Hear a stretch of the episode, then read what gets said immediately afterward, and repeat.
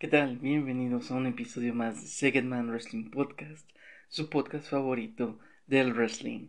Y el día de hoy vamos a hablar de lo acontecido en Double or Nothing 2023 de AEW, un evento que ya nos tiene acostumbrados AEW de sus cuatro pagos por evento grandes que tiene.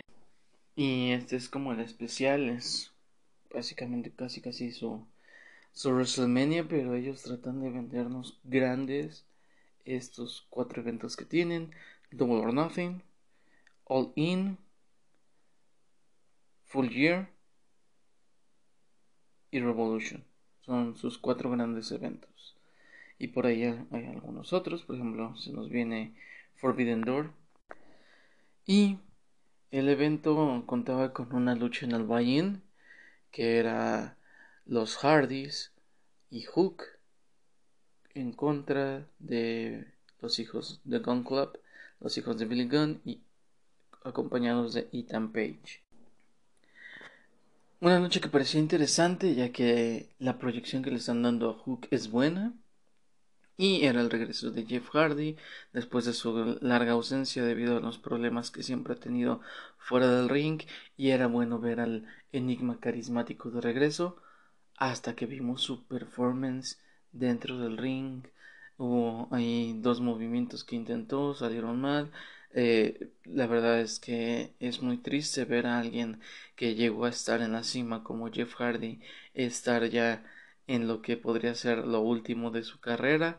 Yo creo que esta corrida con AEW es lo último que vamos a ver. Esperemos que pueda guardar a sus demonios para poder dar un buen cierre a una gran carrera eh, a pesar de los errores que ha tenido Jeff que pueda darle un buen cierre a esa gran carrera y grandes momentos que nos ha brindado los fans. Una lucha sin pena ni gloria pero que deja bien posicionado a, a Hook que era quien era el que debían empujar y el resultado se mantiene. Los Hardys y Hook ganan. El Gun Club y y acompañados de Ethan Page, eh, sin pena ni gloria, no, no había mucho que hacer con estos talentos que están en desarrollo y me está gustando el desarrollo de sus propios talentos que está teniendo AEW y de lo cual vamos a hablar más adelante. Y el show iniciaba con Orange Cassidy defendiendo el campeonato intercontinental o mm, por así decirlo el en, el campeonato de AEW Midcard, que es como el Intercontinental, pero este se llama International AEW International Championship. Y Orange Cassidy ha sido un buen campeón. La conexión que tuvo desde el primer día con AEW, con la gente, ha sido magnífica, lo han llevado muy bien y han hecho creíble este super personaje que se repone ante la adversidad y tiene grandes comebacks. La lucha estuvo increíble. 21 hombres y grandes talentos. Por ahí vimos a Swerve Strickland, a Brian Cage, vimos a, Kid Lee, los Lucha Brothers, Bandido, Commander, se robaron la noche. La verdad es que wow, el desempeño o el performance de los cuatro mexicanos fue muy bueno. Y empezaron a tejer historias porque cada integrante traía algo que ver con otro integrante de la lucha y eso permitió que la batalla real fuera muy buena y hubiera grandes momentos y grandes spots. La verdad es que fue muy interesante. Ricky Starks, otro gran talento que está siendo bien llevado por AEW. La conexión con la gente es buenísima. Y agregaste a Jane White y Jules Robinson a esta lucha dos nombres fuertes, cartas fuertes y que los están manejando bien y que traen esta muy buena rivalidad. Al final de la lucha quedó ahí Swerve Strickland con Orange Cassidy y parecía que Swerve se iba a coronar como nuevo International Champion. Pero Orange Cassidy con un gran comeback salió adelante y se mantiene como campeón internacional de AEW, una muy buena manera de encender al público y prepararnos para una gran velada por parte de All Elite Wrestling. La siguiente lucha era una lucha sin sanciones, salía el anuncio de que lo que ocurriera ahí iba a ser sin sanciones y era entre Adam Cole y Chris Jericho en una lucha sin sanción, una lucha extrema. Eh, Adam Cole acompañado por Sabu, tuvo sus, momentos Sabu, una lucha que me tenía un hype alto. Todos yo creo que podremos haber esperado un hype alto por cómo Jericho ha llevado al, talento joven y lo ha ido impulsando y una gran oportunidad y una gran proyección para Adam Cole en su em, carrera o persecución por el campeonato de AEW y que mejor que enfrentar al primer campeón Chris Jericho a alguien que ya ha ostentado el campeonato de AEW a alguien que ha, ayudado al talento joven semana a semana evento tras evento en sus luchas y esta rivalidad la construyeron muy bien entre Adam Cole y Chris Jericho y era una lucha que yo tenía mucho hype por ver. Y el performance y el desarrollo de la lucha me quedó a deber. Esta unión de Jericho con Saraya, mejor conocida como Paige en WWE, me quedó a deber. No sé, esperaba algo diferente, esperaba algo mejor. Y, y también la manera en la que cierran la lucha uno esperaría tal vez un Judas Effect, un Panama Sunrise o, un Last Shot y acabar. Pero. Y, por eso me tardé en, en, en ver. Eh, en, hacer esta review porque volví a ver el evento, volví a analizar el por qué fue así y el, la construcción que nos llevó a una lucha sin sanciones, a una rivalidad fuerte entre Chris Jericho y Adam Cole que se dieron con todo, que lo estaban haciendo por algo, por mantener el spot, llevarlo a lo personal con el ataque que hubo a Britt Baker y ese desquite de Cole de sacar toda su ira en contra de Chris Jericho y terminar la lucha de esa manera fue de me llevaste al límite, llevaste a Adam Cole al límite. Y te masacró de tal manera que ya no pudiste competir más. Y para proteger tu, tu, tu integridad o proteger al luchador, pues Aubrey Edwards dio por terminada la lucha eh, o la detuvo debido a que ya Jericho no podía responder al ataque de Cole. Al, al se, se, esposaron a una cadena, empezaron a hacer movimientos con la cadena y luego vino un ataque de Cole que se repuso y empezó a estar encima de Chris Jericho y empezó a masacrar con la cadena sin reacción por parte de los Champion y, y terminas la lucha de esa manera le mató todo el hype que venían construyendo parte del desarrollo de la lucha le mató todo el hype pero creo que no entendíamos esa parte de va a terminar de esa manera porque Chris Jericho llevó a Cole a ese límite, a sacar ese Cole que no habíamos visto de masacrar a un rival hasta el punto de que este ya no respondía más. Entonces sí siento que fue la manera correcta de terminarlo, pero esperábamos algo diferente y pudo haber sido tal vez el mismo mensaje pero diferente, ¿no? O haberlo acabado de una manera diferente y yo creo que perdieron una muy buena oportunidad de hacer algo mejor. No estuvo mal, fue cumplidor, pero no todo el 100% del público iba a entender el por qué iba a terminar la lucha de esa manera. Veremos qué se viene con estos talentos, qué rivalidad le van a poner a Chris Jericho, se viene Forbidden Doors y luego para agosto se viene el gran evento en Wembley que van a construir. Para Wembley no esperaría menos que ver a Adam Cole como headliner de del evento. No sé si va a competir por el campeonato mundial. No sé qué título le vaya a dar. Pero tiene que estar como una de las cartas fuertes y construirlo en estas semanas. Tienes estas semanas para construir un gran combate para agosto. Ya lo estás proyectando, le estás dando el push. Entonces veremos cómo se desarrolla, cómo se desenvuelve esto y cómo planear bien el, el spot. Y, y, lo están desarrollando bien, lo están haciendo bien, solo que a veces no es el método correcto, ¿no? O sea, está, está bien, pero no excelente, y lo que buscas es excelencia en estos momentos. Estás en una posición en la que te estás teniendo que comer todo el pastel y no estás pudiendo con él. Eso es lo que le está pasando a AEW, aunque está creando una gran base de fans que están respaldando el producto. Y por eso vemos los llenos y por eso vemos a la gente tan encendida y tan reactiva, porque fue una reacción muy negativa el cómo terminó el combate. Y ahí tú puedes ver hacia dónde va el producto. Y así terminaba esta lucha, con Adam Cole obteniendo su venganza sobre Chris Jericho y buscando qué más viene porque va por el campeonato mundial de MJF. Después venía la, lucha por los campeonatos en pareja de AEW, FTR defendía en contra de Jay Little y Jeff Jarrett con esta sociedad que tiene ahí Jeff Jarrett de este grupo que surgió de en, en, en Ring of Honor. Eh, Jeff Jarrett me sorprende la condición física que tiene para su edad y, y FTR, pues, es uno de los mejores tag teams que se ha visto.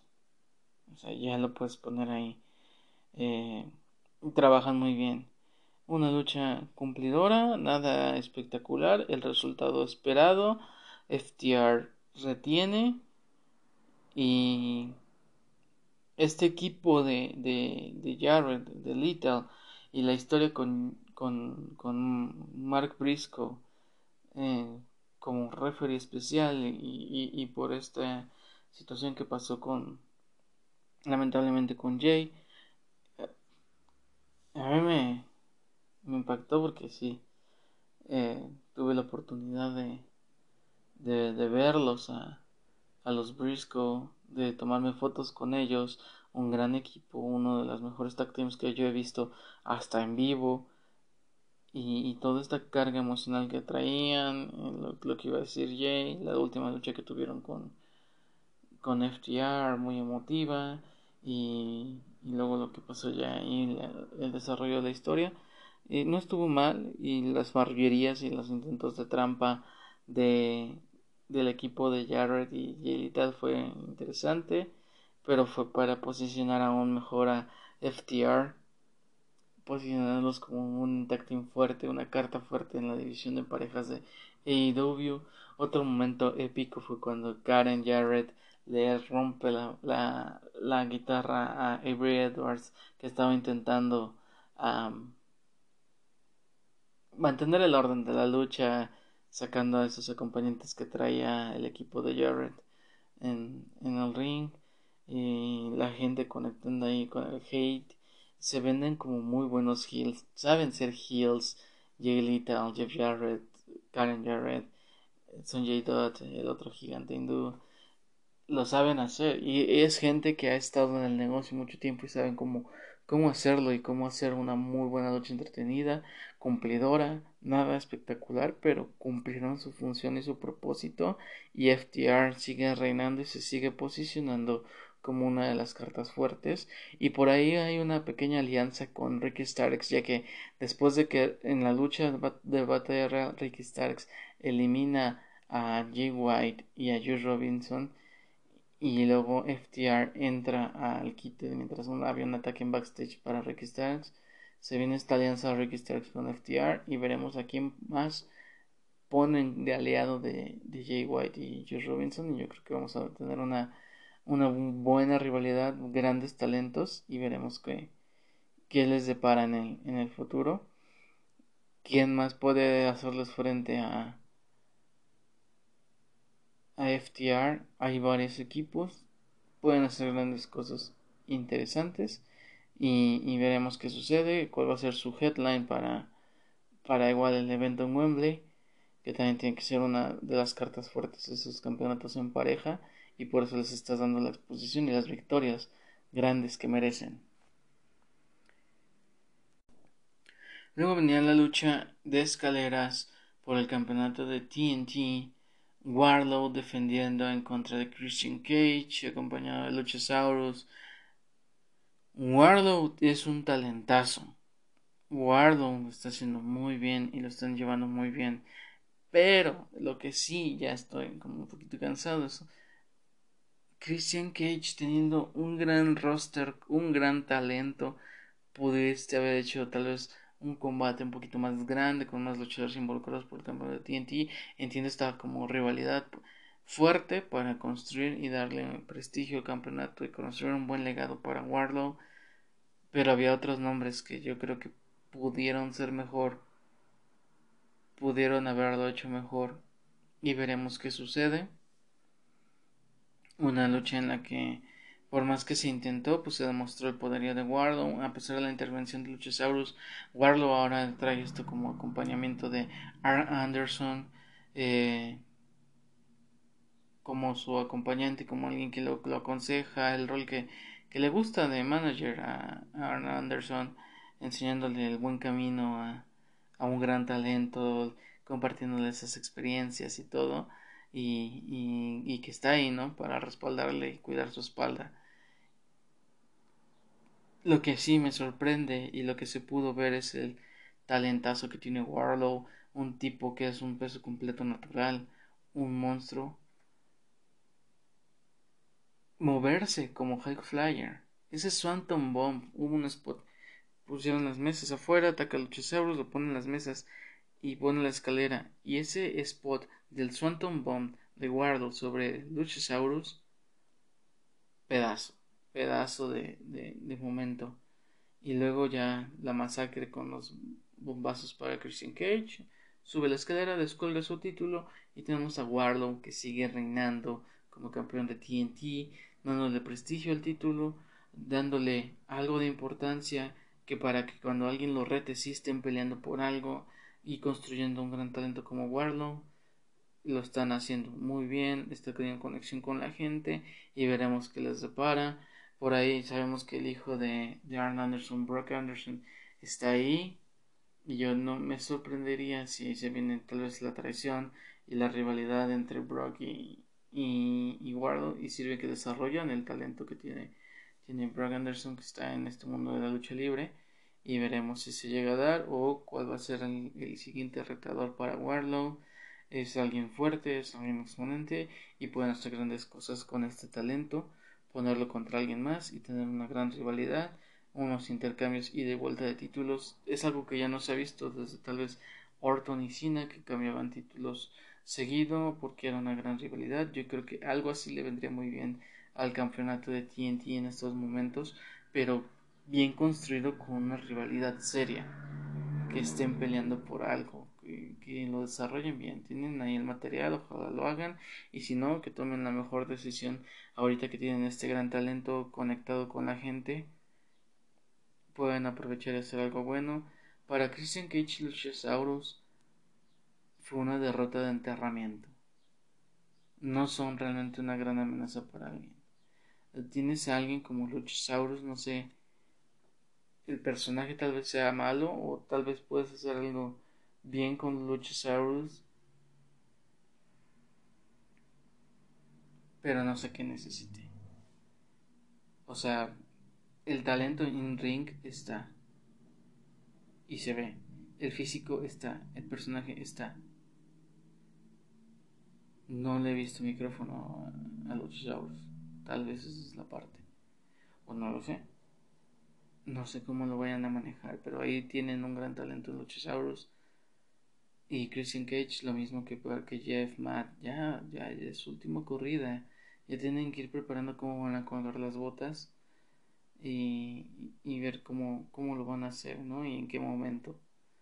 De momento, pues, eh, darles credibilidad, sacarlos del entierro a Christian Cage y, y a Luchasaurus y que, y que hagan algo diferente. Y luego vino uno de los peorcitos combates de la noche.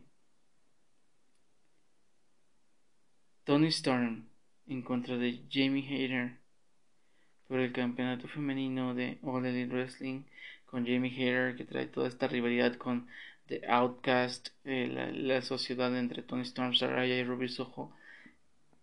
No sé qué quieren hacer. Saraya desde que regresó no fue el impacto que se esperaba. La unión con Ruby Soho tampoco se esperaba. Tony Storm lo estaba haciendo bien, está conectando con la gente. Y la metes a este equipo con Saraya y Ruby Soho y matas todo lo que habías construido con Tony Storm. Y por el otro lado tienes a Jimmy Hater, que está super hype con el público, que tiene el respaldo de una ex campeona o alguien que ha cargado con la división femenina como Britt Baker, que trae una rivalidad con Saraya, y a Hikaru Shida, que entró al quite como, como babyface. Y Jamie Hater yo entiendo que traía tal vez, no sé si caife o real, un malestar en uno de los brazos y que tal vez por eso fue esta decisión, pero hubo mucha trampa, hubo ahí los, las intervenciones de Britt Baker de Hikaru Shida para poner la lucha pareja. Y aún así mm, Hater no pudo no pudo retener.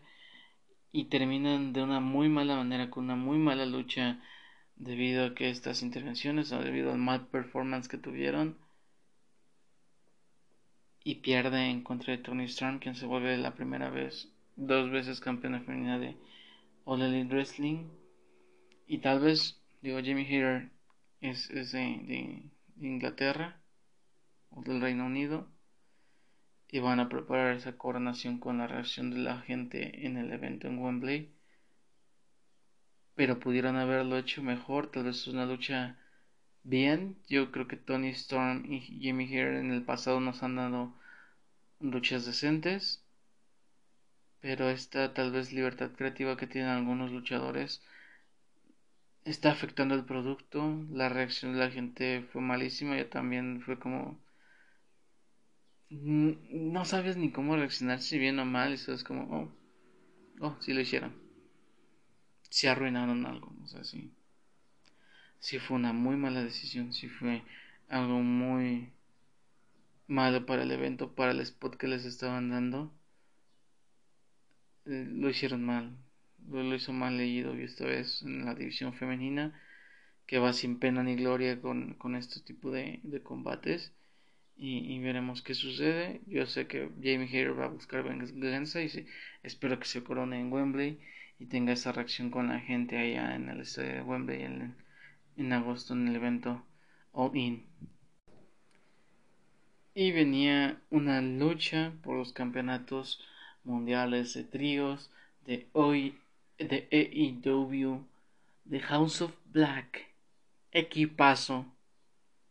La verdad es que se ven imponentes, se ven atemorizantes. Este equipo tiene mucha credibilidad para estar donde está, para llevar estos campeonatos y que signifiquen algo. Y tenían este Open House Rules Match en el que, bueno, había diferentes reglas. Y me gustó los retadores The Claim y Billy Gunn, que se mantiene una forma física tremenda. Billy Gunn, Mr. Ass Darius Billigan. Y me gusta Claim, esa improvisación que tiene uno de, los de The Claim cuando entran con el micrófono en tierra al rival. La verdad es que bien ahí, ya les dieron los campeonatos en, en pareja y ahora los pones a pelear por los campeonatos de trío con unión con Darius y el Scissors Me Darius están muy conectados con la gente y todo y fue un, un combate que yo lo esperaba diferente, pero entiende el desarrollo y el dominio perfecto del House of Black para establecerlos como un trío dominante en el mundo de AEW.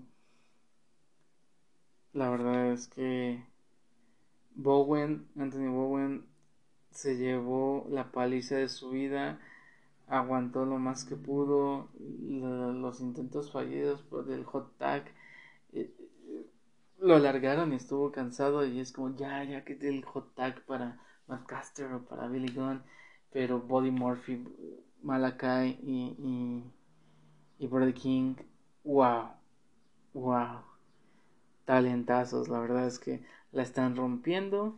Un combate muy entretenido que todos estábamos esperando ese hot tag pero la estrategia de masacrar a, a, Bowen Anthony Bowen hasta más no poder y luego cuando logra el hot tag él ya no podía estar como parte del equipo ya le habían debilitado y la estrategia salió muy bien y luego cuando tuvieron ese pequeño comeback Malakai Black puso un estate quieto colocó el Black Mass 1, 2 y 3 y retienen su campeonato en una muy buena lucha que los hizo ver dominantes, como con una estrategia ya de por qué son los campeones de tríos, una muy buena estrategia, un muy buen momento. Y veremos qué les depara en las semanas subsecuentes a este gran equipo de The House of Black. La siguiente lucha quedó como muy raro, la verdad, yo esperaba algo diferente. La campeona invicta de TBS, Jade Cargill, defendía su campeonato en contra de Taya Valkyria, la güera loca. Esta rivalidad que habían traído, ya la güera loca había perdido en el pasado en contra de esta mujer y buscaba su venganza y ahora podía usar el viaje al Valhalla que es un, un buen finisher pero la entrada la están vendiendo muy bien a pesar de que sus luchas no habían sido buenas y era la lucha que la pondría como 60 y 0.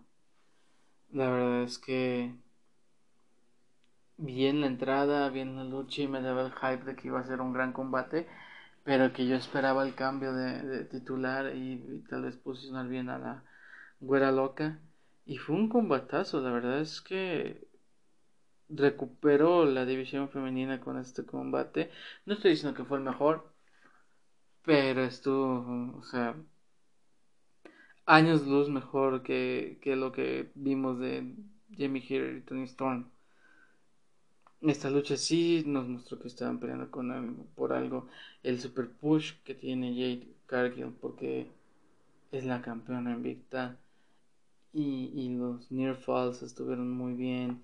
Y cuando por fin le conectan el viaje al Valhalla y se repone la cuenta de dos y, evita la cuenta de tres y, la gente con el hype y luego ella aplica ese movimiento y le gana con su propio movimiento a Taya Valkyrie fue wow fue como ok ok. Estuvo bien en la decisión y se veía el 60 y la celebración y todo y una muy mala decisión creativa vino a arruinarlo.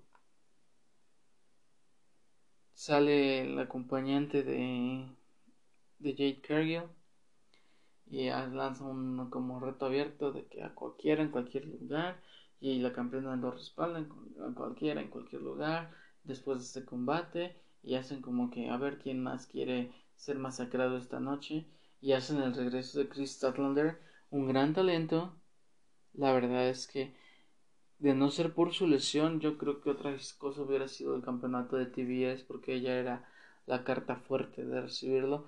El hype con la gente cuando el, regreso estuvo muy bien.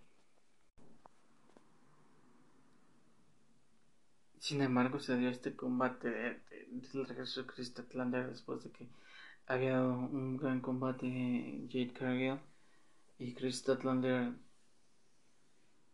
la vence acaba el invicto, acaba el reinado y todo el hype que tuvimos dos minutos atrás valió tres hectáreas de verdura.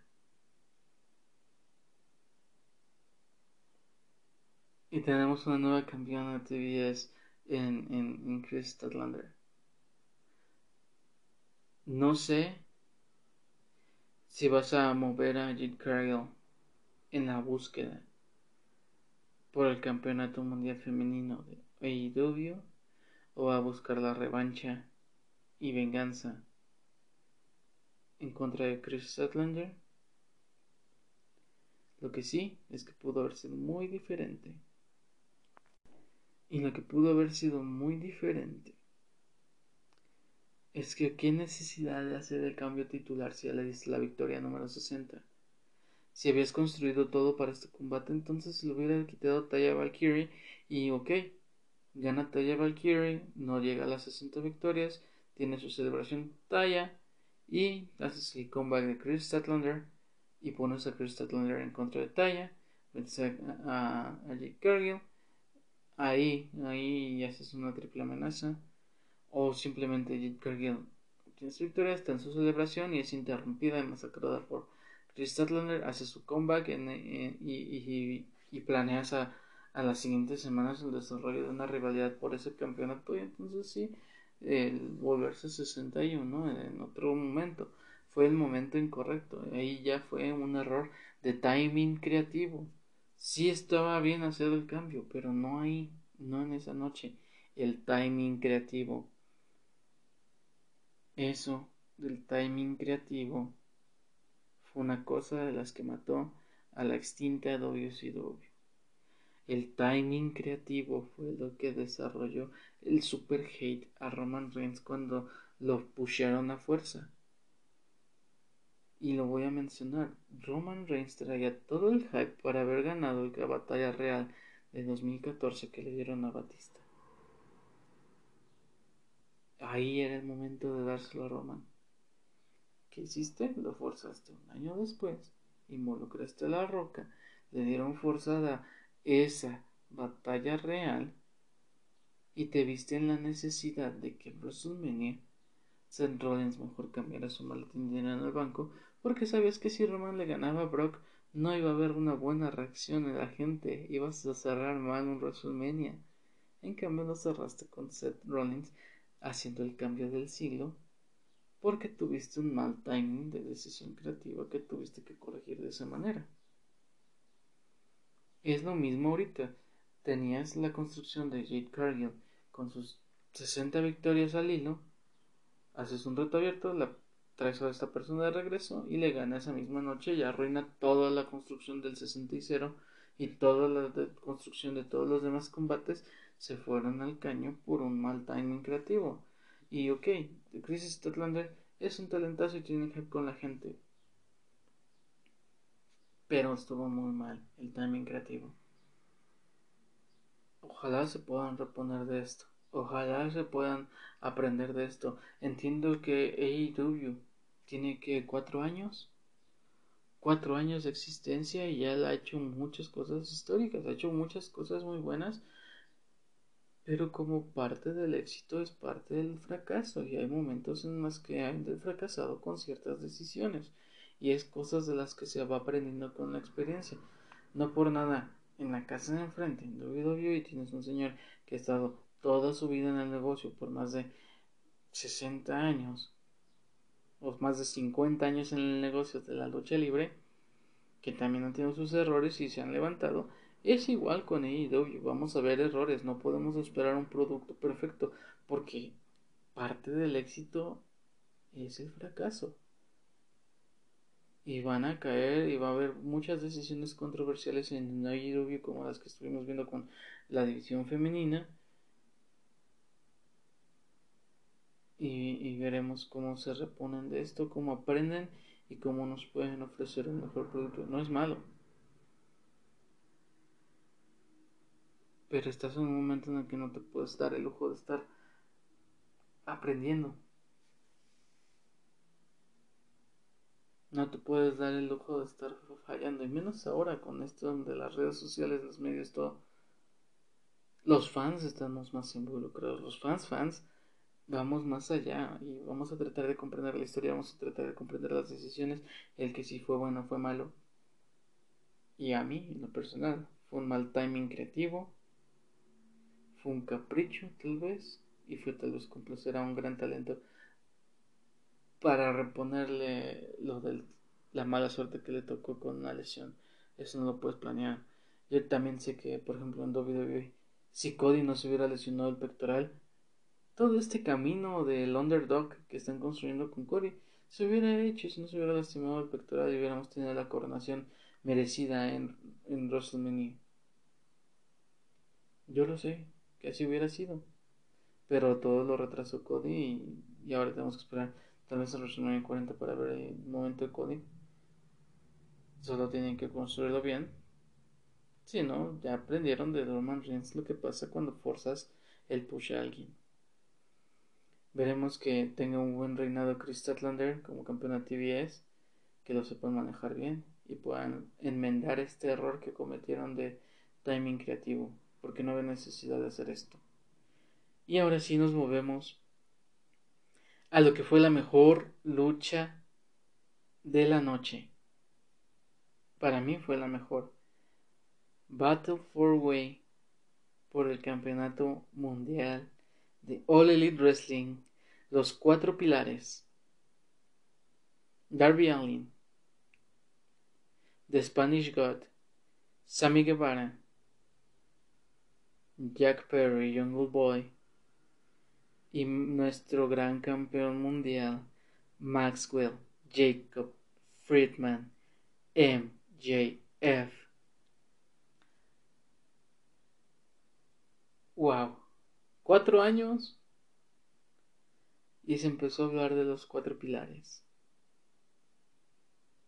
Cada pilar bien llevado y es algo que le llamo long time storyline.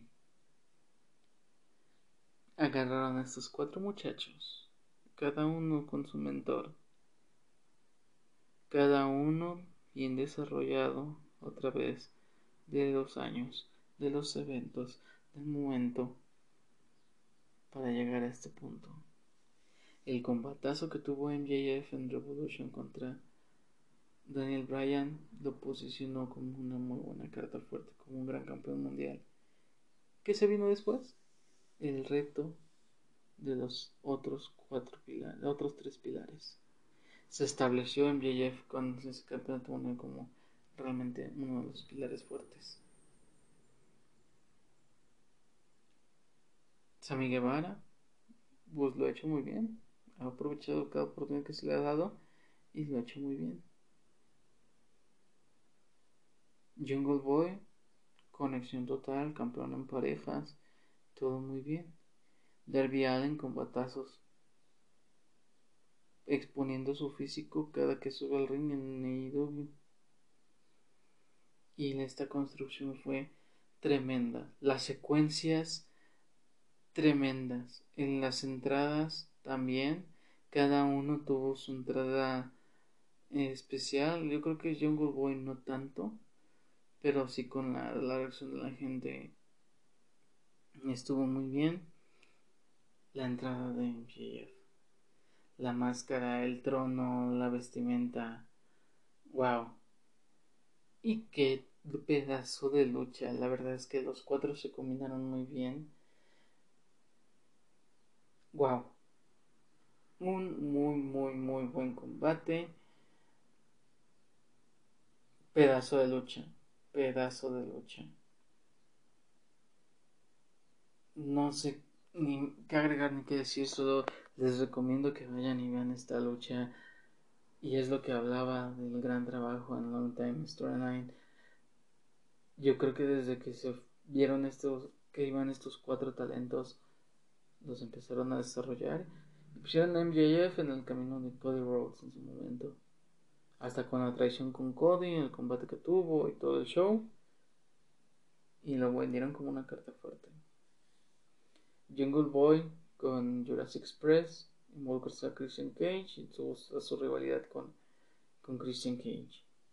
A Darby Allen iba sin rumbo y le pusiste Sting y ahí va.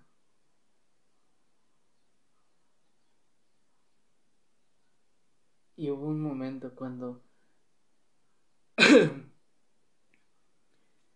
Cada uno aplica el finisher de su mentor. Wow.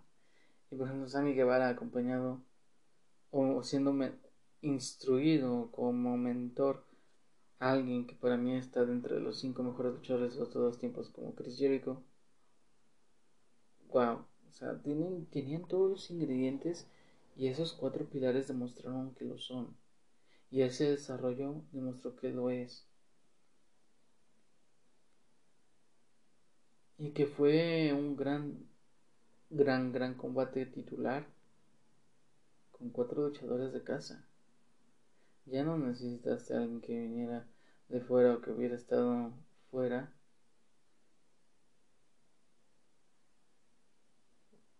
Hiciste un combate con cuatro luchadores que desde el día uno han estado en AEW. Eso es un gran desarrollo de talento. Y la conexión que estos cuatro tienen con la gente, eso es desarrollo de talento. El momentazo de cuando MJF sí conecta el Crossroads. De decir, sí, sí, sí, sí. Cody está en la casa enfrente en WWE, pero estuvo aquí, fue AEW.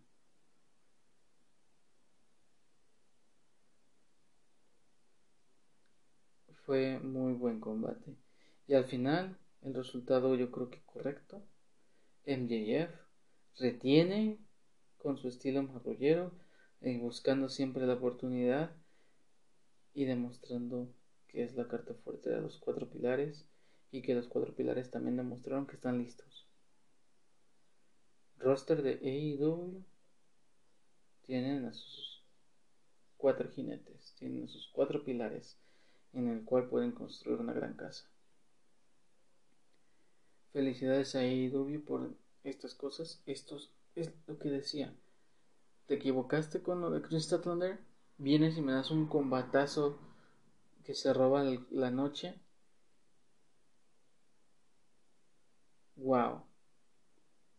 Muy, muy buena decisión. Muy buen combate. Sin más. Véanlo, la verdad es que véanlo. Los cuatro pilares. Battle for Way por el Campeonato Mundial de AEW. MJF retiene y sigue el reinado del diablo con MJF. Y luego venía el segundo evento estelar. Wow, también. Cerraron fuerte, AEW cerró fuerte con dos grandes combates. Anarchy in the Arena. The Elite en contra del Blackpool Combat Club en un Anarchy in the Arena.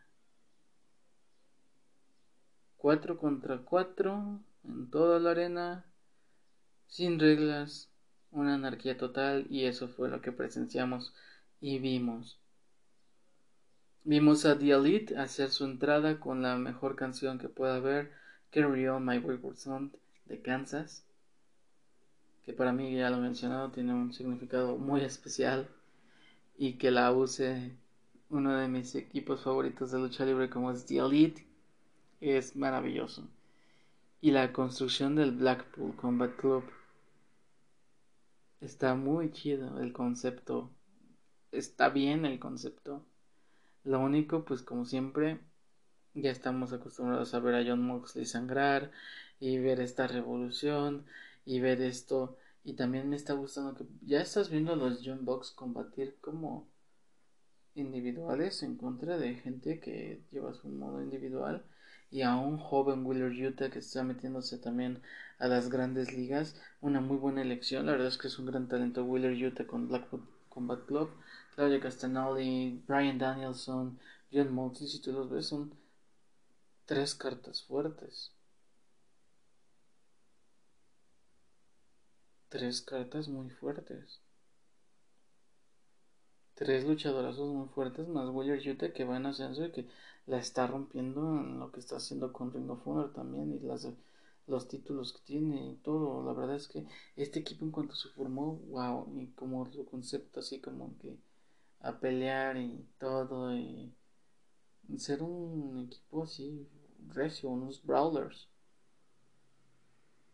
Un gran combate, luego la, la banda tocando en la entrada de John Moxley y que no paraba la música y estos ya se estaban partiendo el queso por toda la arena, entre el público, entre todo. Llegó un momento en el que también estuvieron ahí en el stage y el cantante seguía ahí cantando, ahí interpretando la canción y recibió unas super kicks y luego todo lo que es guion, el Claudio Castagnoli, y mejor conocido como César en WWE, y uno de los Matt Jackson, uno de los Matt de los John Box, peleando entre el público fuera de la arena. Todavía le aplicaron un pile driver en la parte trasera de una pickup.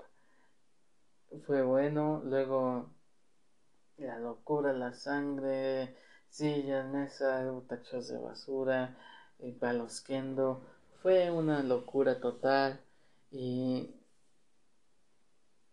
el resultado, no sé, todos esperábamos ver a The Elite ganar, pero yo entiendo que Blackpool Combat Club no se puede tragar esa derrota porque ya perdió Moxley en Revolution contra Hangman Page.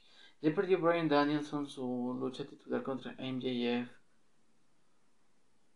Entonces, ya los habías puesto a perder en los eventos anteriores. Merecían esta victoria y mereces seguir construyendo esta rivalidad porque tienes el evento en puerta en Wembley. Y tienes que tener a, la gente ahí y tienes que tener el momentazo de The enfrente de cerca de 90.000 personas. Entonces la decisión fue correcta. Hubo momentazos como ese super kick explosivo para John Moxley. Y que hubo unos momentos en los que ya tenían la victoria asegurada de Elite y vino una sorpresa de la noche y que me agrada esto para este luchador y también tuvimos un combatazo previo a este en jaula entre John Moxley y Kenny Omega, en que Kenny Omega a ganar y vino la traición de Don Callis, que había sido el manager como de The Elite. Y vino la intervención de Don Callis y que se ha unido al, Combat, al Blackpool Combat Club. Y ok, es un manager heel, bien. Y se vino eso, y se vino una traición de un gran talento que he traído de Japón Konosuke Takeshita traiciona, o no traiciona, pero sí actuó en contra de The Elite para darle la ventaja al Blackpool Combat Club, quienes se llevan la victoria. Y me gustó el push para Wheeler Yuta porque él fue quien hizo el pin. No, no fueron los talentos establecidos, fue el joven del grupo, el joven de los ocho que estaban ahí, el más joven, el, que tiene proyección al futuro, Will Yuta, él fue quien hizo el, pin. Y ahora tienes a Konosuke Takeshita, que se une al Blackpool Combat Club, que está como disfrazado. Y era un detalle que vi a través de la transmisión y que yo esperaba. Dije, va a pasar algo porque todos los, los, camarógrafos se pueden dar cuenta en el, en el, evento. Y ahora que lo, lo volví a ver, estaban disfrazados bueno, estaban como con pasamontañas muy cubiertos. Y de esta manera es como Konosuke Takeshita sale y, y, se quita esa como pasamontañas y revela que es él y todo el público queda impactado. Muy buena decisión de ese plot twist. Ahí sorprendes a la gente. Warrior te cubre. 1, 2 y 3. Y vámonos. Entonces, este gran decisión, gran lucha.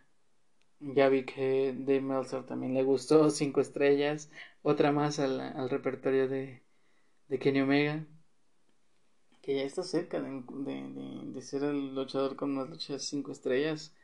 Está cerca, está cerca, porque también está Will Ospreay que sigue en activo. Y veremos qué sucede. Veremos qué sucede para los siguientes eventos las siguientes semanas y si vamos a tener una revancha para Olin o cómo van a ser las luchas. Y The Elite me gusta verlos juntos Hagman, Kenny, los Young Bucks.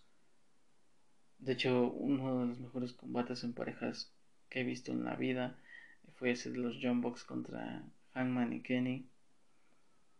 Veremos qué sucede en las próximas semanas y de esta manera, con esta anarquía y el Blackpool Combat Club celebrando, termina AEW Double or Nothing 2023 Este ha sido mi review, mi opinión del evento. Espero que les guste, que me compartan su opinión. Em, les dejo mis redes sociales, nada más les dejo en Instagram. Aparezco como arroba con Z en Instagram. De todos los pongo en la descripción. Espero que les guste, que le den suscribir, que le den like, que lo compartan con más gente que sepan que les gusta el wrestling y que les puede gustar mi opinión. Y nos vemos en el próximo episodio de Second Man Wrestling Podcast. Hasta la próxima.